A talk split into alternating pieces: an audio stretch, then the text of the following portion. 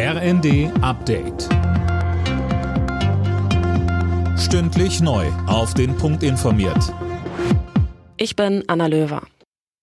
Frankreichs Präsident Macron schließt es nicht mehr aus, westliche Soldaten in die Ukraine zu schicken. Bei einer Konferenz in Paris, an der auch Kanzler Scholz teilnahm, sagte Macron, das Ziel sei, dass Russland nicht gewinnen dürfe. Dafür dürfe man nichts ausschließen.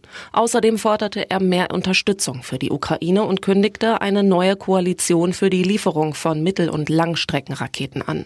Bundeskanzler Scholz hatte vor dem Start der Konferenz noch einmal sein Nein zu der Lieferung von Taurus Marsch Marschflugkörpern an die Ukraine bekräftigt. Schweden kann nach langem Hin und Her der NATO beitreten. Ungarn hat als letztes Land grünes Licht gegeben. Das Parlament in Budapest stimmte mit breiter Mehrheit zu.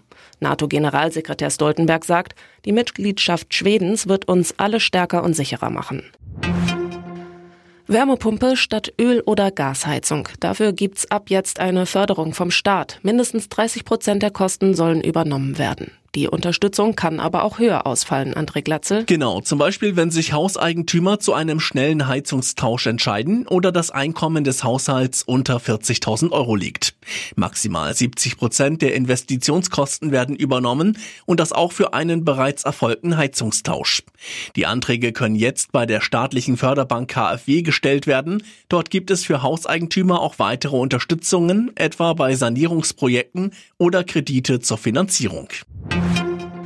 CO2 im Meeresboden einlagern statt in die Atmosphäre pusten. Bundeswirtschaftsminister Habeck will diese umstrittene CCS-Technik vor Deutschlands Küsten erlauben. Er hat jetzt Eckpunkte vorgelegt, wie das ermöglicht werden soll. Das CO2 soll dann offshore gespeichert werden, Meeresschutzgebiete bleiben aber tabu.